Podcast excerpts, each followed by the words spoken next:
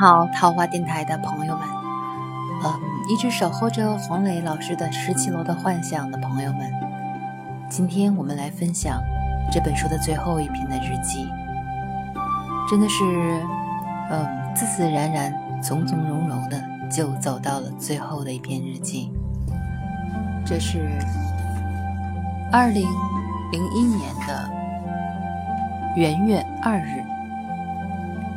嗯，并不是整本书并不是按照时间所有时间的推移来写的，那可能是随着心情，嗯，随着感觉，不断的编排着。那么最后的一篇日记，嗯，我希望我可以时常的拿出来再读，因为我觉得还是来一起分享吧。白色毛背心，那是一件白色的毛背心。我已经将它套在父亲的身上整整二十三年了。今年的除夕夜，家中因为要装修老房子，四下一片狼藉。我与父母三人围坐在火炉旁，静静地吃着，电视依旧在播出。无聊庸俗，众人观看，我也不例外的春节联欢晚会。嗯，腹热了，脱掉了厚毛衣，于是露出那件白色的毛背心。在今夜之前，我并不知他已经穿了二十三年，只是知道是很久以前的一件衣服。我说：“这件毛背心很久了。”我喝下一口白酒。父说。二十多年了，父也喝了一口。母亲说：“这是你们第一次回到北京时，我知道。”我想了一下，那是一九七八年的十一月，北京时的冬，在我脑中晃了一下。母亲又说：“那是我在南昌，你爸写信来说这边天冷，我就连夜织了这件毛背心，两天就打完了。”寄过来给你穿。我低头瞄着电视，吃着一大块肉，耳畔是母亲的话语，我浑身发麻。父母之间此刻不知是否有深情的对视。我抬头看了他们一眼，没有。一封信从北京到南昌大约要三五天，织一件白色毛背心是两天。在三五天寄回到北京，父亲穿上。那是父单身带着幼子，就是我，在北京排演舞台剧。母亲单身在南昌办理调动，收拾家当。姐寄养在外婆家。那是一九七八年的北京严冬。我乱想着，父亲又说：“儿子，你记着吗？”我们俩坐火车从北京到北京来的时候，睡一个卧铺，路上买小推车上的甜橙子吃。到北京时，口袋里只有几毛钱。我说不记得了，可我一下子闻到了父亲身体的味道，如此的安全。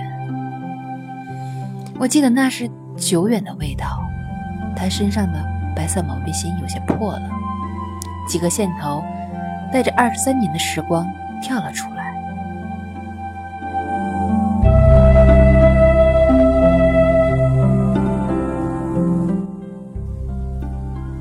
一九七八年，父亲只有四十岁，母亲才三十五岁。我一直觉得他们长得不如我，没有想过他们的美。无聊的节目继续着，我们闲聊着，吃着。过着一个年，十二时二十五分，我独自驾车回家。家在哪儿？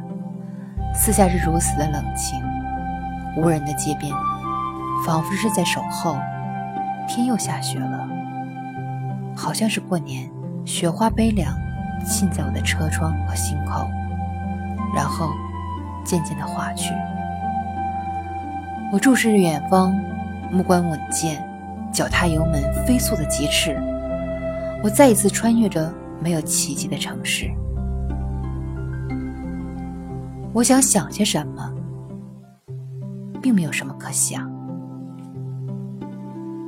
那一年的冬日，四十岁的父亲带着七岁的柚子走下火车，他背着一床棉被，口袋里只有几毛钱。父子俩满嘴的橙子味儿，于是呼出的呵气都是橘红色的。他们手牵着一起走在都市里。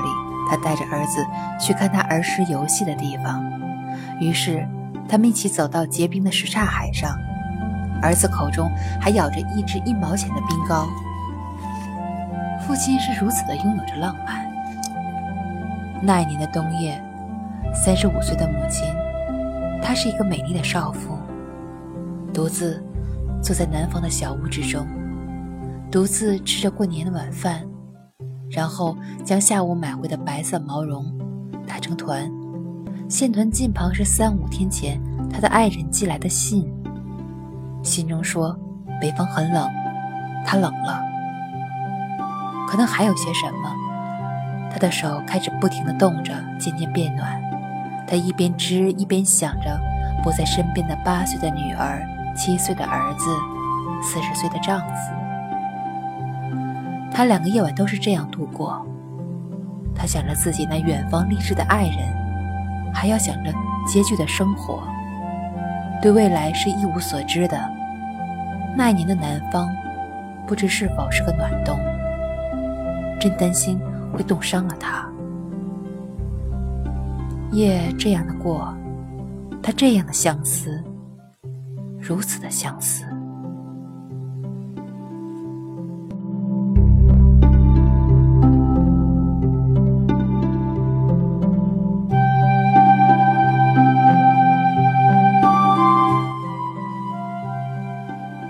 那是一件穿了些年的白色毛背心。二零零一年一月二日，农历新年初一，在这本日记的后面，附有黄磊年轻的父亲、母亲的照片，眼神如此坚定，如此清澈，面庞。如此轻柔，那是我从来没有见过的照片。在黄磊的脸上，看到了父母的影子。